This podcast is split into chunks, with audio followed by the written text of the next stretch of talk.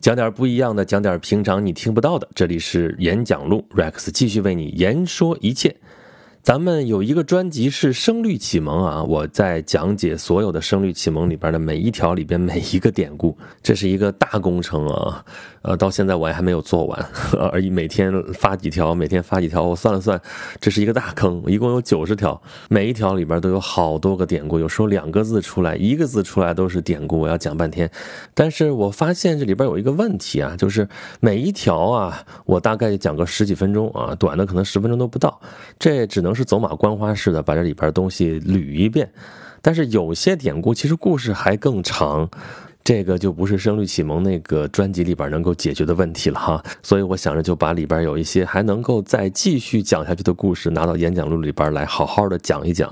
这不单单是为了讲《声律启蒙》啊，因为《声律启蒙》里边串的这些故事，其实就是我们中国古代啊，中国历史上古人的那些有意思的故事啊。正好《声律启蒙》替我们筛选了一下，留下来的全都是精华。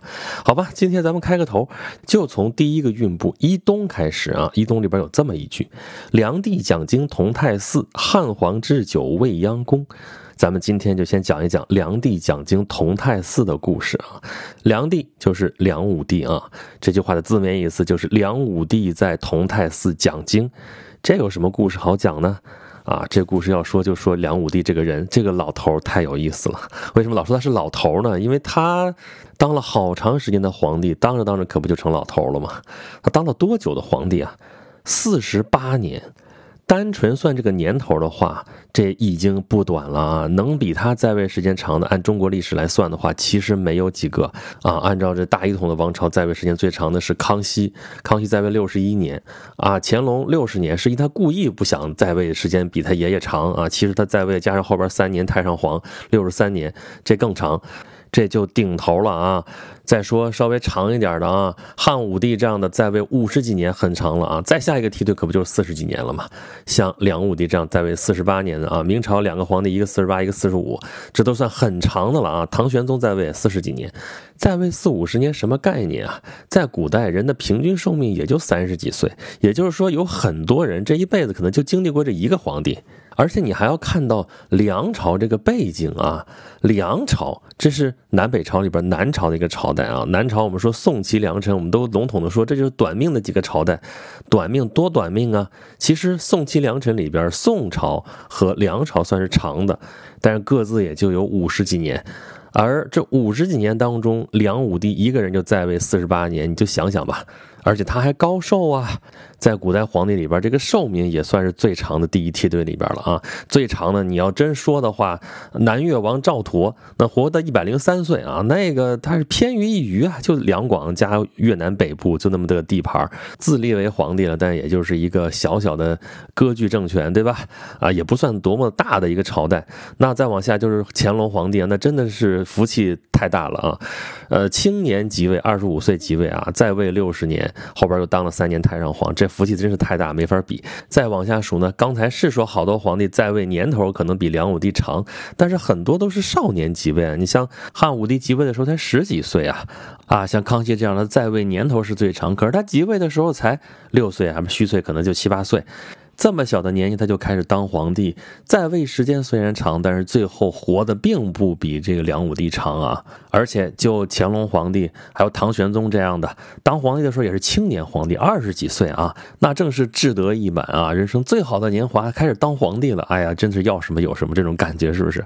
梁武帝不一样啊，梁武帝当皇帝的时候已经三十七八岁了，这是中年了啊。在古代中年年纪就已经不小了，当皇帝他又当了那么久，四十八年啊，当到最。最后八十五去世，哎呀，看上去这人生也挺圆满的啊。年轻的时候，他在南齐，这也算是宗室子弟啊，官至雍州刺史啊。南朝的时候，那个什么什么州的刺史，那都是拥兵自重的一方诸侯啊，位高权重，而且还得皇帝的宠信。他打小就很聪明，喜欢读书，博学多才啊，在文学方面很有天赋。他跟另外七个人一块儿，跟那个晋灵王萧子良在一块玩儿，人称晋灵八友。这里边都什么人物啊？沈约、谢挑，咱就不说别人了。谢挑是什么？人物，这是李白的偶像啊，大谢小谢，对吧？谢灵运、谢挑在在这儿呢。那跟这些人物能够并称，能在一块儿数得上的话，梁武帝这个文学水平肯定不是浪得虚名。他这一生啊，儒释道搞了个遍。他青少年的时候，二十岁之前是尊儒的，中年是崇道啊。当了皇帝没多久之后，开始信佛。他信佛是最有名的啊。南北朝的这些统治阶级都信佛啊。北朝在开石窟啊，对吧？北魏啊，云冈石窟、洛阳龙门石窟啊。南朝呢就建寺，南朝四百八十寺嘛，多少楼台烟雨中。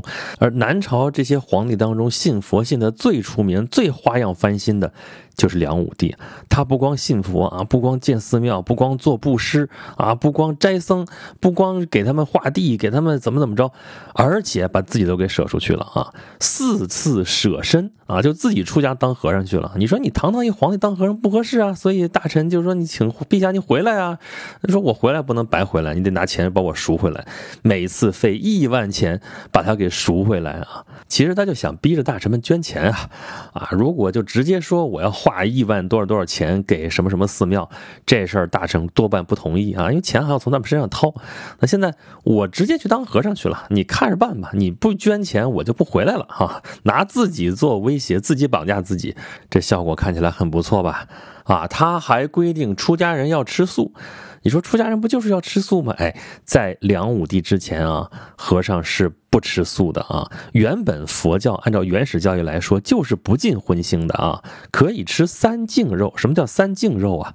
你没有看见，你没有听说，你没有怀疑是为了你要吃它而杀死的动物的肉。你是可以吃的，啊，除了三净肉，还有说五净肉啊，就是前边三个再加上自然死亡的或者被其他鸟兽杀死吃剩下的那个肉，你也可以吃。在这之上还有九净肉啊，咱就不说了，反正好像能吃的肉还挺多的，是吧？佛陀还在世的时候啊，提婆达多曾经主张说，就不要吃任何的肉了啊，只要是佛陀的信徒不许吃肉。但是佛陀批评他，纠正说。可以食用三净肉的，因为这个原理也很简单。僧侣自己是不是生产的？他要到各个地方去化缘，对不对？人家给他什么，可不就他得吃什么？你还想挑？你说我不吃肉，我要吃什么什么什么东西？这像话吗？对吧？人家布施给你什么你就吃什么。但是这规矩到梁武帝这儿开始改了。公元五百一十一年啊，梁武帝写了四篇断酒肉文。在皇宫召集僧尼一千多人，公开宣读，第一次提出禁止僧尼食一切肉，否则王法质问。这是规定信众的啊。除此之外，梁武帝还提倡臣民，就是不信佛的也要吃素啊，并且规定祭祀天地神明祖宗那个贡品，本来不是要上太牢吗？太牢不是吃冷猪肉吗？三生猪头、牛头、羊头，对不对？现在要改了，全部改成面粉捏的，面捏一个牺牲品。所以这规矩就开始执行了啊。后来这个南朝虽然这算短命啊，但是汉地佛教这个不食荤腥的规矩就这么立下来了，一直流传到现在。啊，那你说梁武帝这么笃信佛教啊，能变出花来的去崇信佛教，他肯定做了不少功德吧？肯定得是个有福气之人吧？啊，你乍一看上去的确是啊，当了这么多年皇帝，又活了这么一大把年纪啊，那真是太有福气了，是不是？可是偏偏他的结局属于皇帝当中啊非常非常少见的啊，非常匪夷所思的一种结局，他居然是被饿死的。你想，梁武帝好歹建立了一个王朝啊，在位四十八年，当了那么多年皇帝，最后居然是饿死的。其实历史上有几个很有名的人物都是这么个死法，比如说齐桓公，春秋五霸之首，哎，响当当的一代霸主啊，最后临了临了，管仲已经死了，管仲说你原小人啊，齐桓公不听，最后生病了都没人管，居然把他的寝宫还拿墙给砌起来，连饭都不给他吃，最后生生就病饿而死。死了之后俩月都没人给收尸啊，因为他的儿子们正在争夺他这个君位，争夺他的继承人的位置。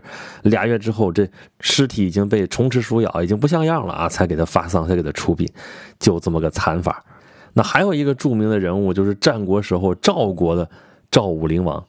这也是响当当的人物吧？哈，我们学过历史都知道赵武灵王胡服骑射，哎呀，这个太厉害了。但是晚年啊，晚节不保啊，也是陷入了这个继承人的问题啊。本来他喜欢小儿子啊，大儿子继承权给剥夺了，让给小儿子。可是大儿子要拜小儿子呀，这因为他是君，他是臣了，对不对？他在旁边看着于心不忍啊，又开始关照大儿子。问题是您现在已经退位了啊，你已经相当于是太上皇了。当然他不是皇帝啊，他是国王，你已经退居二线了，你还管前面这事儿干嘛？最后搞了个一塌糊涂啊，大儿子没保住，自己呢？饿死在沙丘宫啊！一代雄主就这么饿死了啊！这真的是太匪夷所思，让人唏嘘不已。梁武帝呢也是啊，前边也挺辉煌，好歹人家是开国之君，而且当了这么多年皇帝，你说一点政绩都没有吗？也不是啊。你看他还信佛，又积德行善的，可是到临了碰上了个侯景。侯景是什么人呢？一个北方的胡人啊，你别看他后来又追往上追自己的先祖，说是汉朝的时候就怎么怎么着，他也不是汉人啊，他自己是一个胡族。那时候魏晋南北朝的时候，这北方少数民族一点都不奇怪啊。他本人也是先跟着尔朱荣，后来跟着高欢，那这就算东魏这边的了。结果呢，后来又想投宇文泰，宇文泰不收他怎么办？转投梁朝啊。你看他反反复复这个样子，这叫什么呀？这叫三姓家奴，好不好？我们知道的，在他之前被称作三姓家奴的人是谁？就是吕布吧。侯景就是这么一个吕布式的人物啊。当然他武功没那么高强，而且两条腿不一般长啊，身有残疾。倒不是说他残疾怎么样啊，他确实武力值不怎么高，但是颇有谋略啊。这谋略也不见得有多远大，但是捣乱足够了啊。在北朝捣了一通乱啊，这要投奔南朝，投奔到梁武帝这儿来。他来这可不是光着身子来的啊，带着地来的啊。那梁武帝当然欢迎了啊，我就可以准备王师北定中原了。哎，这多好了！这从东晋以后就没有实现的事，弄不好就在我手里就要完成了，多好的一个彩头，对不对？而且做梦梦见的有人要投奔而来啊，果不其然，这侯景就来了，那肯定是大肆欢迎。对侯景的待遇也非常好啊，按理说应该君臣和谐吧？哎，这不就出乱子了？侯景多疑呀，对吧？他反反复复的习惯了，看谁都想害他啊。那梁武帝，你既然接收了人家，你就信到底吧，信人家吧。结果东魏这边小失离间啊，他就中了计，把侯景就给逼反了啊。侯景这一反，很快就把首都。健康嘛，就给围住了啊！那梁武帝怎么办？一边坚守，一边等待援兵吧。啊，援兵就是各地的秦王之师来了吗？来了呀，来了就不动了啊。拥兵自重，这些王爷们啊，都是他儿子们还是什么，都是亲戚，但就是见死不救啊。后来城破了，他在台城就被软禁起来了。啊，然后就吃的喝的都不记了啊。其实他不是没吃的，但是心里边苦啊。后来嘴里边也苦啊，想吃蜂蜜，蜂蜜不给他。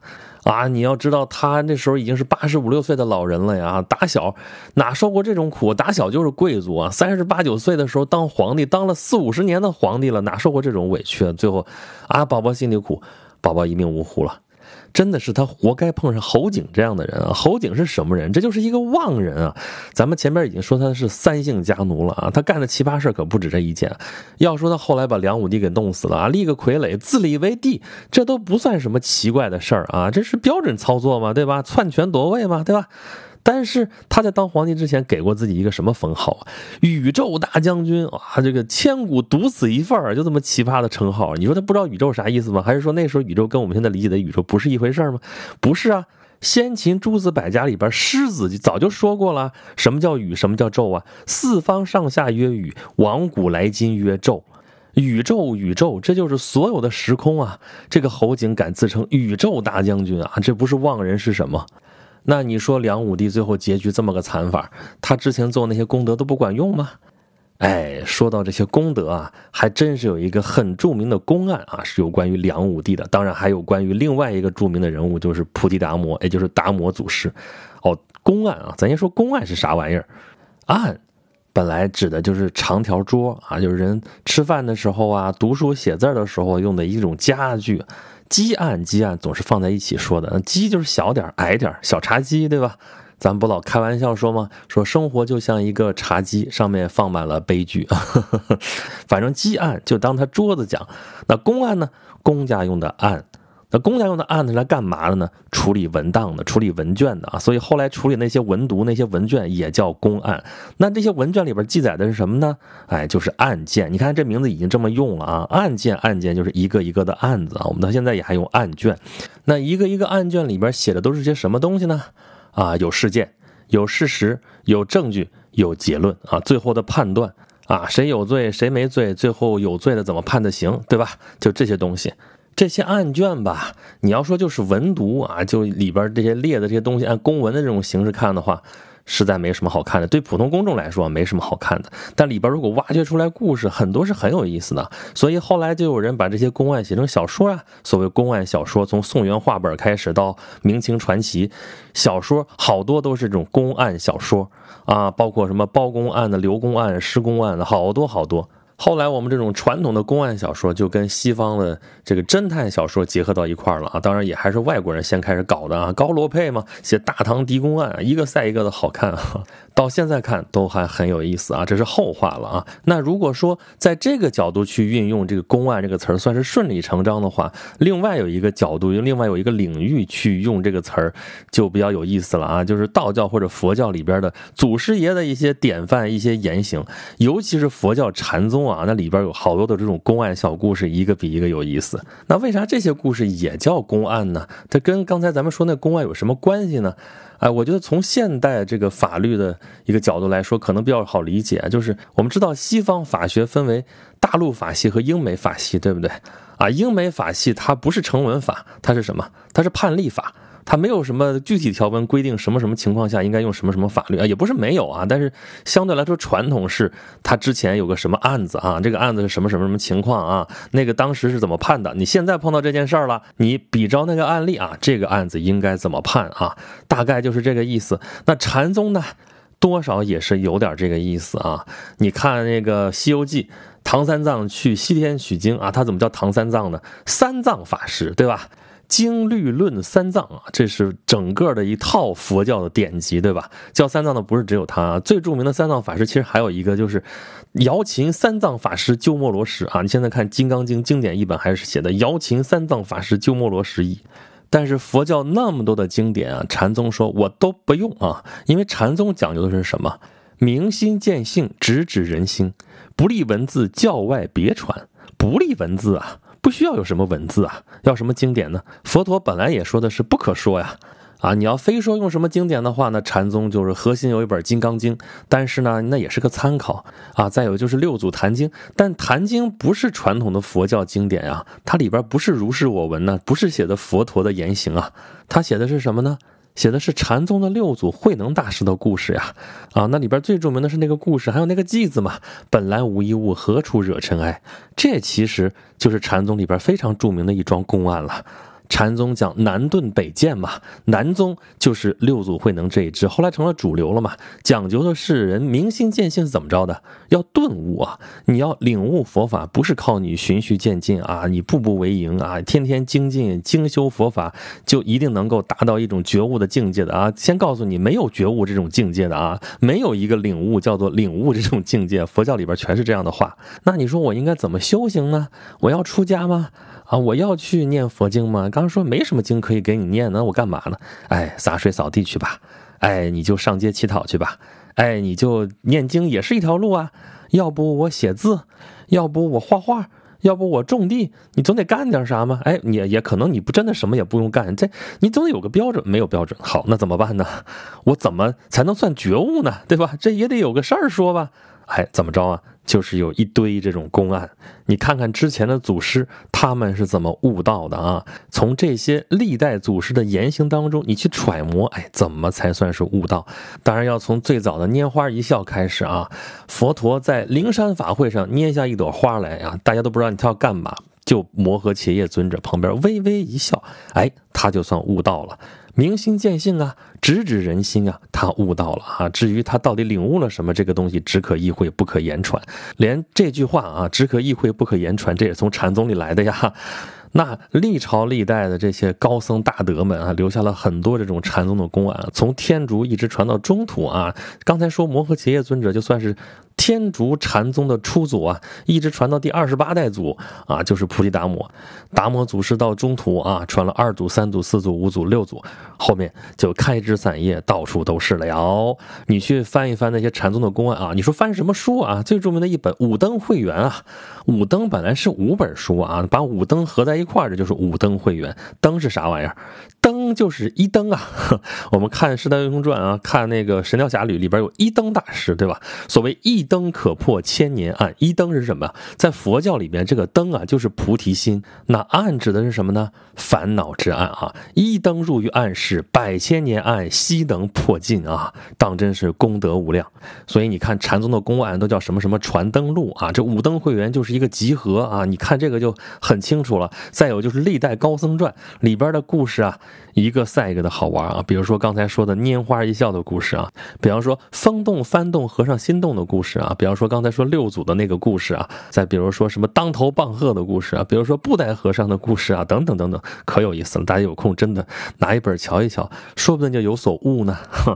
好吧，好吧，解释了半天什么是公案，其实只为了说跟梁武帝和达摩祖师有关的这一桩公案啊，就是达摩祖师来到中土的时候，他是什么路线进来的？我们知道他最后是去了少林寺，少林寺在河南，对不对？河南那个时候属于北朝啊，北魏啊，当然南北朝。嘛，对不对？但是他登陆是从广州这边登陆的，广州这边在南朝啊，也就是说他先到了南朝。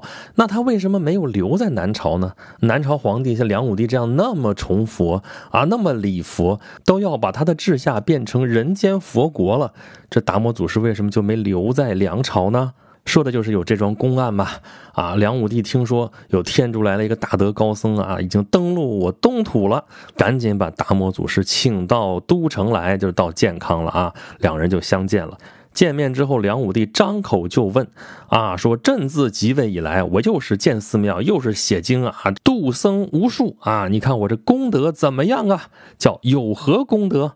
这话说的很不谦虚啊，就差直接说出来了。说大师，你夸我，夸我，赶紧夸我。大师怎么说的？大师毫不客气啊，说并无功德啊，根本就没有什么功德。这梁武帝大吃一惊啊，问何以并无功德呀？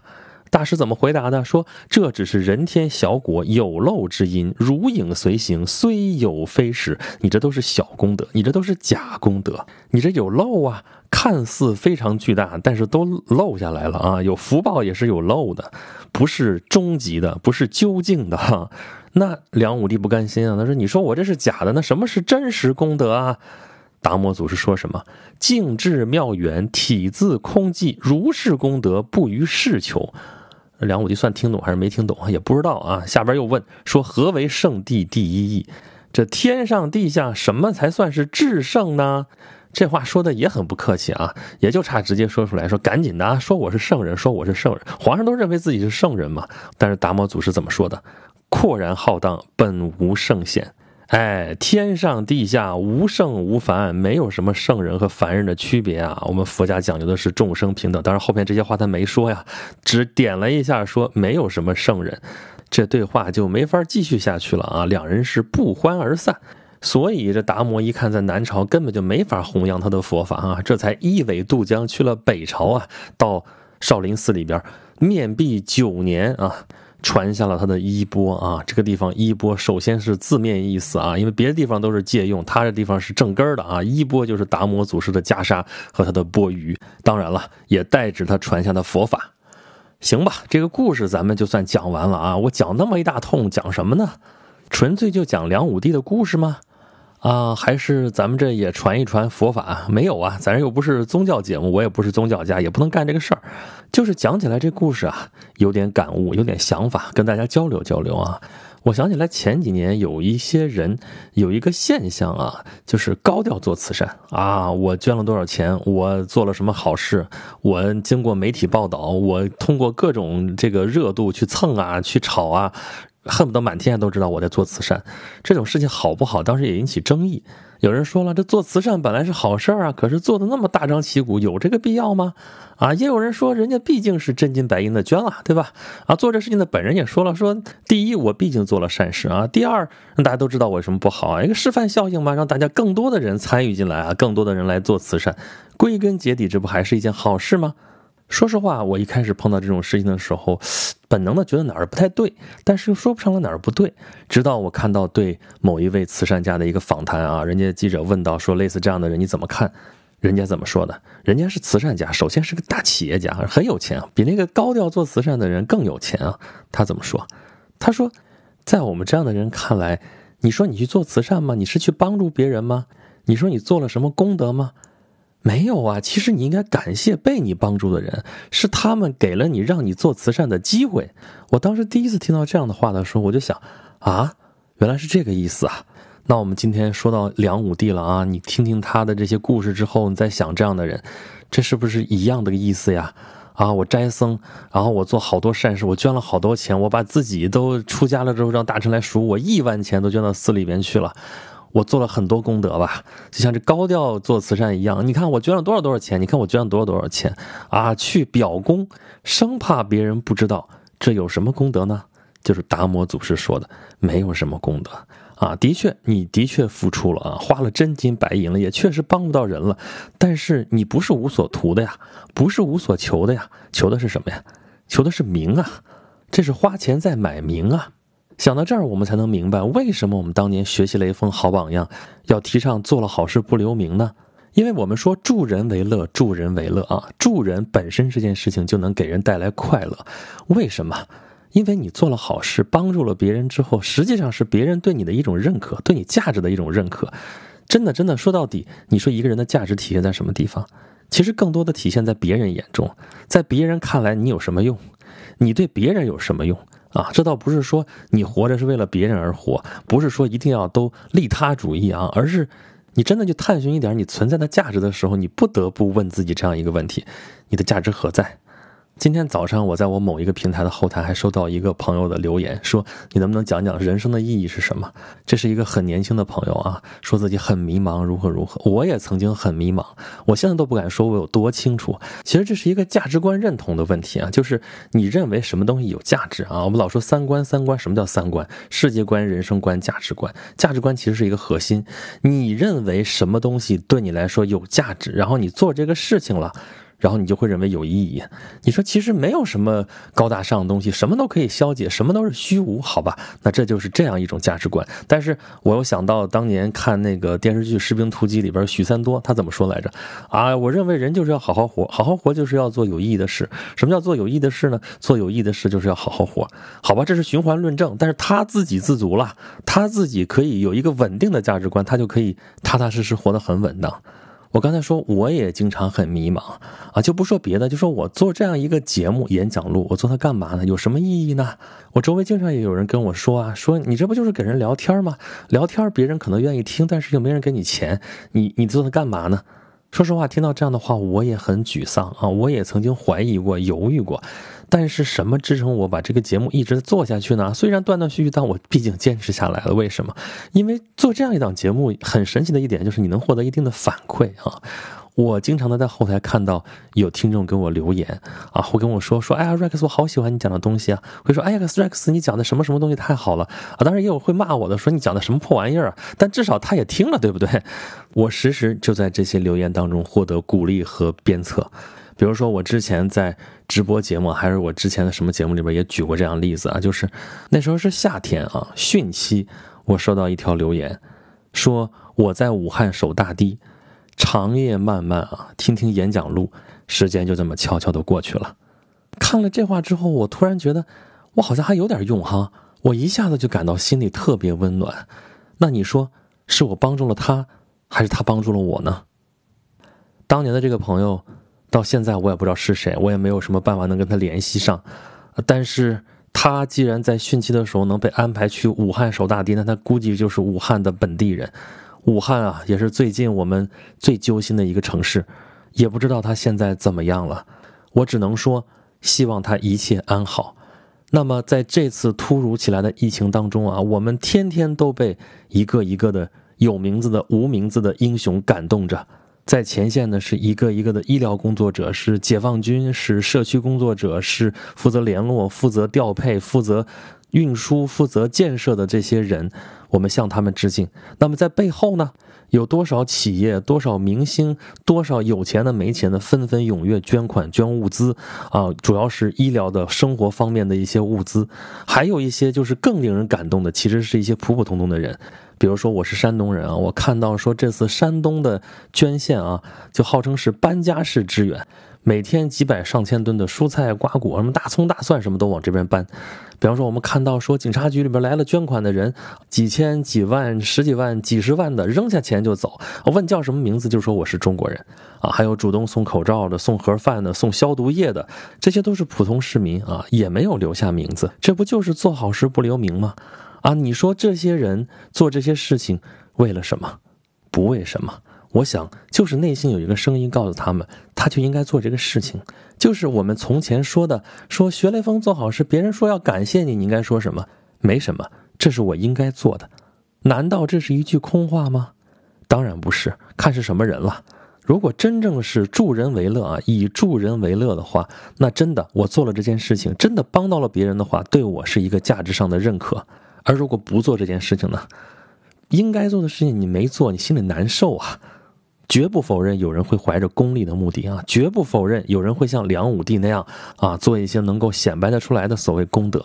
但是，真正的最大的功德，其实就在这句话里：这是我应该做的。好吧，今天咱们借着《声律启蒙》里边的一句话。啊，梁帝讲经同泰寺啊，来讲梁武帝的故事啊，后面兼论了一下所谓的功德。咱们这期演讲录就讲到这里吧。大家如果想听更多演讲录的节目的话啊，欢迎大家关注我的公众号，就叫演讲录啊。咱们说的这个演讲声律启蒙啊，就在公众号里边回复声律启蒙，或者在底下菜单里边点一下就能找到了。话不多说，咱们下期再见。